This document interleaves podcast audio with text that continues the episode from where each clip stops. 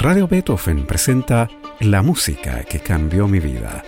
Una conversación sobre los momentos reveladores del arte musical que han marcado un antes y un después en la formación de una persona. Conducción y producción, Gonzalo Saavedra. ¿Cómo están? Bienvenidas, bienvenidos. Hoy nos sumergimos en la música antigua con el tenor y viola gambista chileno Francisco Mañalitz, a quien le preguntaremos por esas músicas, esos compositores, esos intérpretes que han marcado un antes y un después en su formación. ¿Cómo estás, Francisco?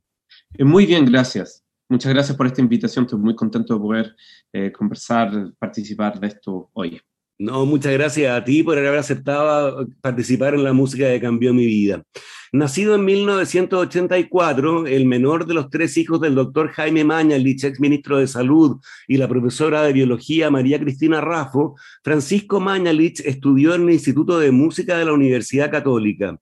Ahí se tituló en canto con Rodrigo del Pozo y además cursó dos años de, de musicología, así como el ciclo básico de viola da gamba con Gina Allende. Luego siguió sus estudios en la Sorbona, donde obtuvo un máster en música y musicología con especialización en música medieval y renacentista.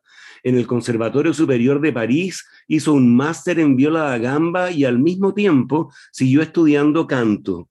Hoy lleva 12 años en Europa, pero hace un par de semanas volvió a Chile para dictar en el contexto de la Escuela Internacional de Profesores Visitantes del IMUC un taller de especialización en repertorios antiguos para cantantes, instrumentistas y directores corales en el que se abordó desde la música medieval a la barroca, desde neumas gregorianos del siglo IX hasta Vivaldi, pasando por la polifonía renacentista. ¿Con qué nivel y con qué interés te encontraste entre los músicos que asistieron a tu taller, Francisco? Mira, realmente estoy muy contento de haber hecho este, este, este, curso porque sentí que los alumnos estaban muy motivados, hubo bastante, bastante inscritos y, mm, y sentí que en, en, los distintos módulos siempre fue muy interesante dialogar con ellos. Ellos estaban muy abiertos a, digamos, a lo que yo les podía sugerir Mm, y, y, sentí que hubo un, un, real avance, sobre todo a nivel estilístico. Ellos inmediatamente captaron cuáles eran los, las principales, los principales elementos que yo les quería transmitir y eso hizo que su interpretación cambiara. Y, y claro, y, me dio mucha alegría ver cómo esto evolucionaba y cómo ellos estaban eh, realmente abiertos a la, a la, escucha de lo que yo les pudiese decir. Así que eso, eso me sorprendió bastante porque me parece, o sea, puede sonar anecdótico, pero en realidad que un alumno esté realmente dispuesto y abierto a cambiar y, a, avanzar en algún sentido, en alguna dirección, eh, no, es siempre, no, es todos los días que ocurre. Tiene que realmente estar motivado y a la escucha, lo que no es, lo que no es siempre fácil. Claro. Oye, ¿cómo nació tu interés en la música antigua de la que aquí en Chile nos separan miles de kilómetros, una brecha cultural y varios, mm. varios siglos? Mm. Lo que pasa es que yo cuando chico empecé de una manera, digamos, bastante intuitiva a estudiar música, primero la guitarra, la guitarra folclórica, y me gustaba mucho la música folclórica, cantaba y tocaba música, digamos, latinoamericana. Em, y, bueno, y después me gustó más la música popular, la música rock, todo eso. Y, cuando conocí la música clásica, lo, o sea, conocía obviamente de oreja la música clásica, pero cuando empecé como a cantar eh, cosas de música barroca, eh, fue, digamos, mi primer contacto con el mundo de la música clásica, la música barroca.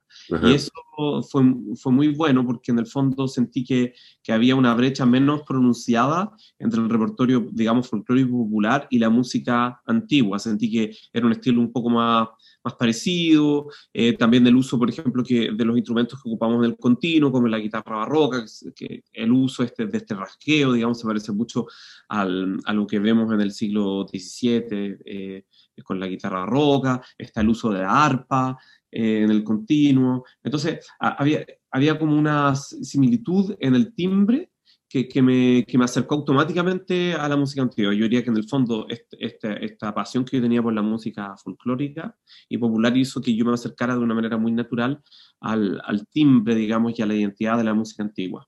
Claro.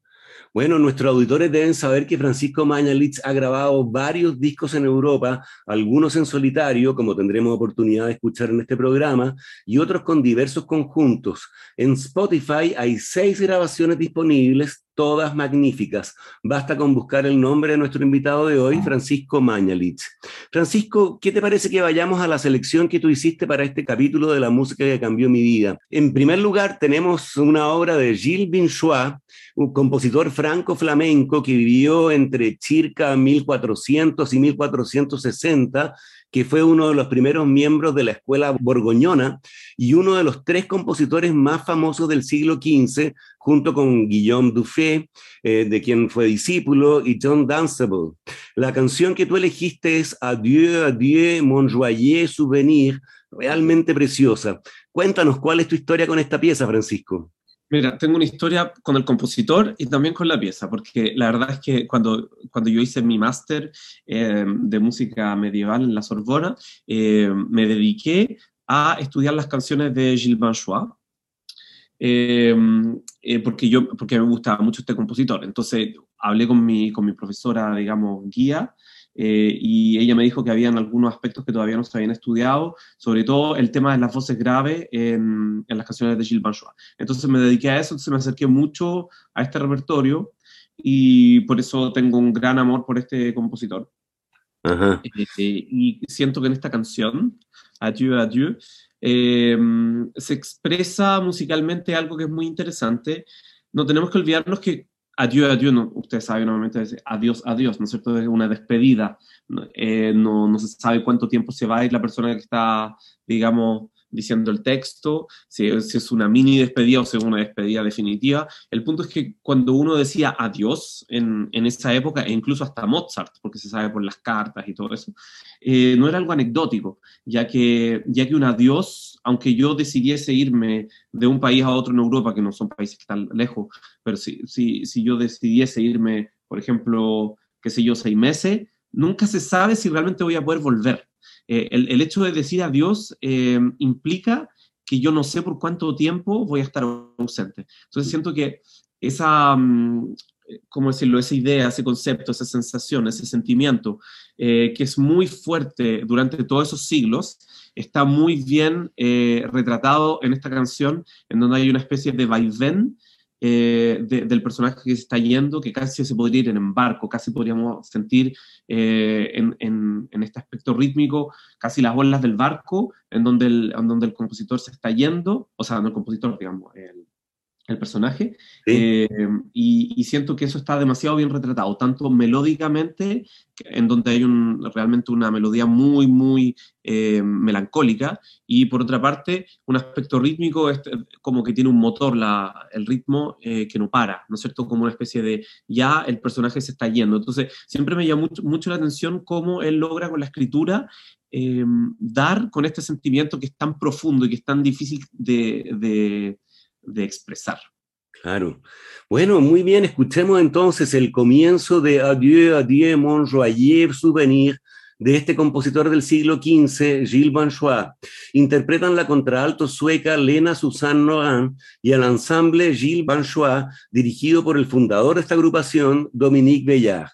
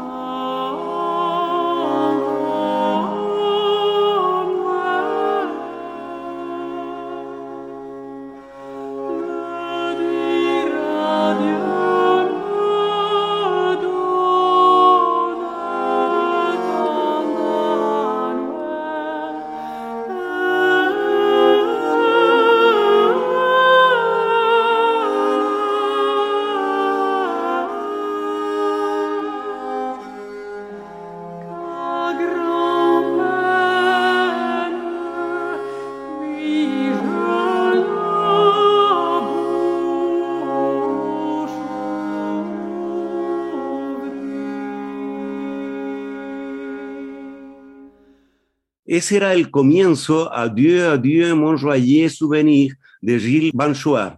Interpretaba la contralto sueca Lena Suzanne Noran y el ensamble Gilles Banchois dirigido por Dominique Bellard. Estamos con el destacado tenor y viola gambista chileno Francisco Mañalitz en la música que cambió mi vida en Radio Beethoven. Francisco, ¿cómo es, en qué consiste la investigación musicológica que nos permite saber que, por ejemplo, la interpretación de una obra del siglo XV, como la que acabamos de escuchar, se ajusta a cómo sonaba la música en esa época? ¿De dónde provienen las certezas de la musicología contemporánea?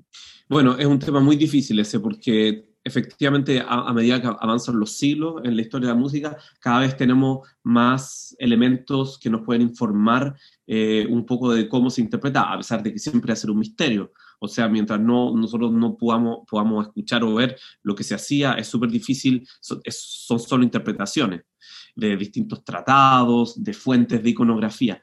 En el siglo XV es poco lo que se sabe realmente, se sabe qué instrumentos se ocupaban y en qué contexto, pero em, de la interpretación misma es, difícil, es difícil Bueno, yo hice mi memoria al respecto y, por ejemplo, las voces graves, este tipo de canciones está escrita tres voces. La primera voz suele ser cantada y, la, las dos voces graves no se sabe si se acompañaron con instrumentos o se cantaban, porque en el fondo en los manuscritos, por ejemplo, eh, el texto no estaba escrito sistemáticamente en las voces. Entonces, esto quiere decir que se acompañaba con un instrumento, esto quiere decir que los cantantes tenían, eh, digamos, tan buena oreja y conocían tan bien las piezas que simplemente escuchando a la soprano que cantaba eh, podían eh, al tiro incorporarse y adaptar el texto a sus voces. O, te fijas, es realmente un tema muy complejo y no, no hay una respuesta clara. Yo creo que es súper importante tomar todos los elementos que uno tenga a su disposición, investigar, en las diferentes fuentes, en la biblioteca, eh, en la iconografía nuevamente, en los tratados, y luego hacer ensayo y error. Yo creo que realmente lo más importante en la interpretación de la música antigua, tomar los elementos y, probar diferentes cosas y darse el tiempo de, probar A, B, C, D como posibilidad y decir, bueno, me parece que esto me, gusta más al oído y, y, digamos, respeta más los elementos que yo tengo, que son la información histórica, o más bien esta opción en fin, creo que, creo que forma parte de, de, un, de un método que es esencial para poder llegar a un resultado convincente. Claro. Muy bien, nos cambiamos de época ahora, nos vamos al siglo XVIII con la figura de Domenico Scarlatti, gran compositor barroco que nació en Nápoles en 1685 y que murió en Madrid en 1757. La obra que tú elegiste es magnífica, se trata del Stabat Mater Dolorosa de 1715, escrito a diez voces está declarado en la partitura en el estilo antiguo de la polifonía renacentista de tradición católica e hispánica. ¿Por qué esta es una de las músicas que han cambiado tu vida, Francisco? Mira, la verdad es que en, en esa época, cuando yo era estudiante, obviamente no teníamos ni Spotify, ni YouTube, ni nada de eso, y realmente tener un disco, un CD, era como era, era algo muy importante. O sea, cada vez que uno se compraba un CD nuevo era como, era como un mundo que uno descubría. Claro, un poco romántico lo que estoy diciendo, pero eh, eh, era, es verdad que era así. Entonces, yo poco a poco me iba comprando mis discos, eh, me gustaba mucho ir a comprar discos, cada vez que podía lo hacía. Y en una ocasión, o sea, creo que uno de los primeros discos que compré fue este Star Matter por el ensamble William Byrd. y, mm, y, y, me, hizo, me generó como una especie de shock, porque el, uso de la voz en, esta, en este Stat Matter es realmente muy particular y, la polifonía se escucha de una manera muy original y uno se da cuenta que la voz, que el uso de la voz humana está completamente adaptada a la escritura polifónica. Es algo realmente muy difícil que hacer, hay todo un trabajo de afinación, de equilibrio, eh, del uso del vibrato, por ejemplo, eh, y siempre como que mm, admiro mucho este trabajo porque produce un efecto sonoro que es casi visual. Eh, uno está escuchando y uno ve casi como líneas, como si fuera un cuadro con trazos de pincel. Eh, y esto siempre me generó una sensación muy fuerte y por eso lo escogí porque yo diría que escuchando esta obra eh, me hice muchas preguntas y e hizo, que, que, yo avanzara mucho que, que, yo probara muchas cosas vocalmente con el instrumento. Eh, y, es bueno siempre que una pieza te pueda interrogar y hacer, digamos, eh, causar casi conflictos eh, interpretativos que uno tenga que ir resolviendo con la experiencia. Claro. Para este programa tú seleccionaste el cuarto número de este Sabbath Mater de Domenico Scarlatti que lleva el título de Santa Mater, aunque estoy seguro de que los auditores después de que escuchen esto querrán oír la obra completa. Interpreta el ensamble William Byrd dirigido por Graham O'Reilly.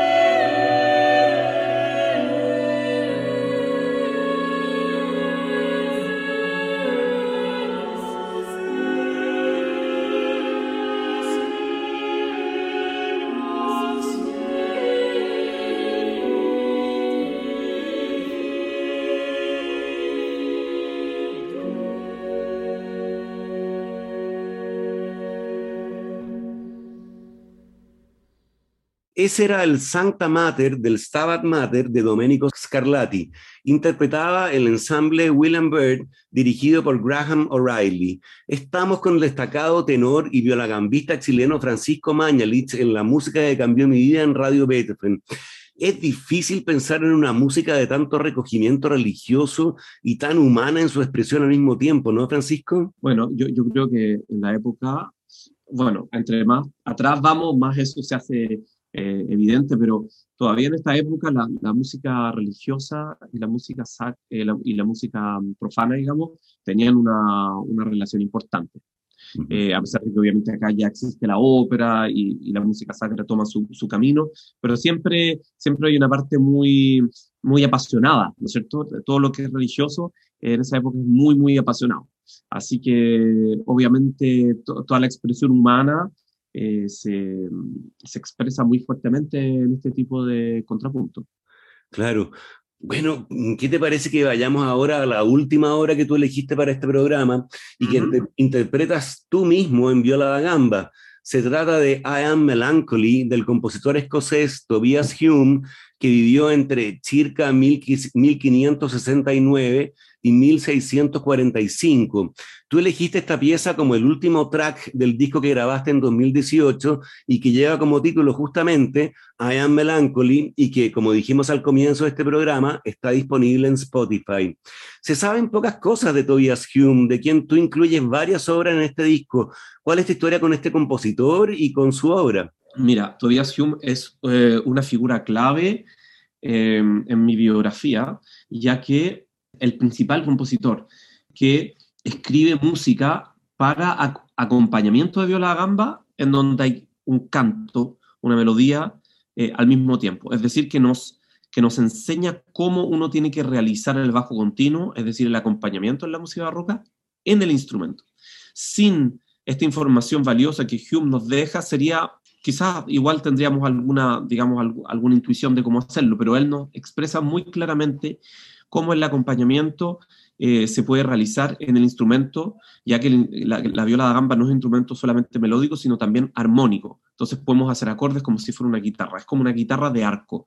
Entonces el hecho de que él no, nos deje este testimonio de cómo eh, realizo los acordes en la viola da gamba para acompañar un canto, o podría ser también un instrumento, es realmente muy valioso. Entonces, todo, mi proyecto personal que, ha sido el de, el de cantar y acompañarme al mismo tiempo, sobre todo en la viola gamba, eh, Tobias Hume es realmente clave en esta búsqueda interpretativa, ya que este, este estas mismas enseñanzas, vamos a decir, yo las puedo aplicar también a otros estilos, sean franceses, sean italianos, que es lo que ocurre en mi disco I Am Melancholy, en donde Hume es, es el eje, ¿no es cierto?, el, ejemplo, y de ahí parto al repertorio italiano con Sigismondo d'India y al repertorio francés con Sébastien Le Camus, pero estos dos últimos compositores franceses eh, e italianos no, no, me explican realmente cómo yo tengo que hacer el bajo, eh, la línea de bajo, ¿no es cierto? Entonces, aplicando el modelo de Hume, logro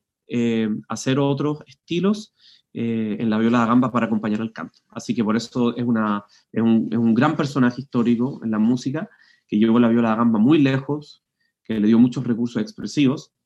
Y, y esta pieza yo le, le, tengo un cariño particular porque es una pieza que ha sido muy poco grabada, creo que en disco casi no existía, eh, tiene un nombre muy importante allá, Melancholy, ¿no es cierto? Estoy melancólico, eh, que es una, la melancolía inglesa, ¿no es cierto? Eh, forma parte, es un, es un, es un principio, un, un, estilo muy fuerte en Inglaterra en el siglo XVI y XVII, la melancolía inglesa, ¿no es cierto?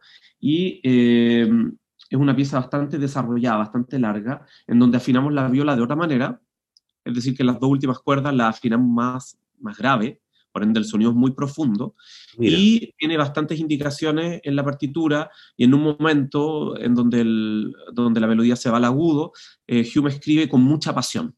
Hay que, hay que, tocarlo con mucha pasión. Y en esta época este tipo de indicaciones era muy, muy rara. O sea, muy pocas veces uno veía que un compositor dijese, eh, esto hay que tocarlo así o así. Entonces, el hecho de que él haya escrito con mucha pasión quiere decir que casi no se pudo aguantar, ¿no es cierto? Que, o sea, que él tenía una necesidad absoluta de, de, de, escribir en la partitura, que ese, ese, ese pasaje tenía que ser tocado con, con, con, la más grande pasión que uno pudiese encontrar en uno. Entonces, es una, es una pieza que me, que me fascina, la verdad. Genial. Bueno, escuchemos entonces esa pasión de I Am Melancholy de Tobias Hume. Interpreta en viola da gamba nuestro invitado de hoy en la música que cambió mi vida, Francisco Mañalit. Mm-hmm.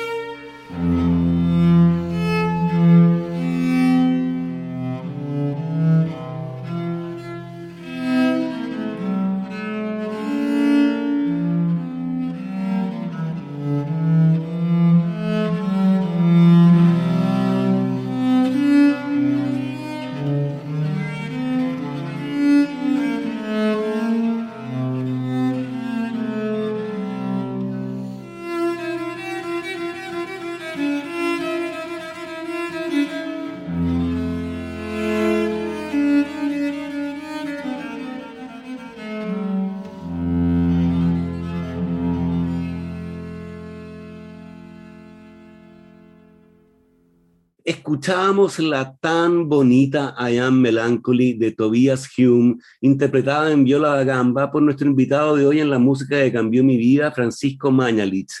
Llegamos así al final de este programa. Yo te quiero agradecer, Francisco, por esta muy interesante conversación sobre música antigua, por los ejemplos que tú has seleccionado y la manera tan clara en que has explicado sus características. Muchas gracias por esta invitación. Estoy muy contento de poder eh, compartir esto con, contigo y con los auditores. Muy bien, muchas gracias. Y a ustedes los dejamos convidados para una nueva versión de este programa en un nuevo horario y nueva duración. Desde el 2 de mayo estaremos todos los lunes de 20 a 21 horas. Espero que nos encontremos entonces y recuerden que pueden escuchar este capítulo y los otros que han sido emitidos en forma de podcast en nuestro sitio radiobeethoven.cl y también en Spotify buscando la música que cambió mi vida. No se vayan de nuestra sintonía, ya viene temporada Música UC con Romina de la Sota y Sergio Díaz, que presentan conciertos del Instituto de Música de la Universidad Católica. Muy buenas tardes. Radio Beethoven presentó La música que cambió mi vida, una conversación sobre los momentos reveladores del arte musical que han marcado un antes y un después en la formación de una persona. Conducción y producción, Gonzalo Saavedra.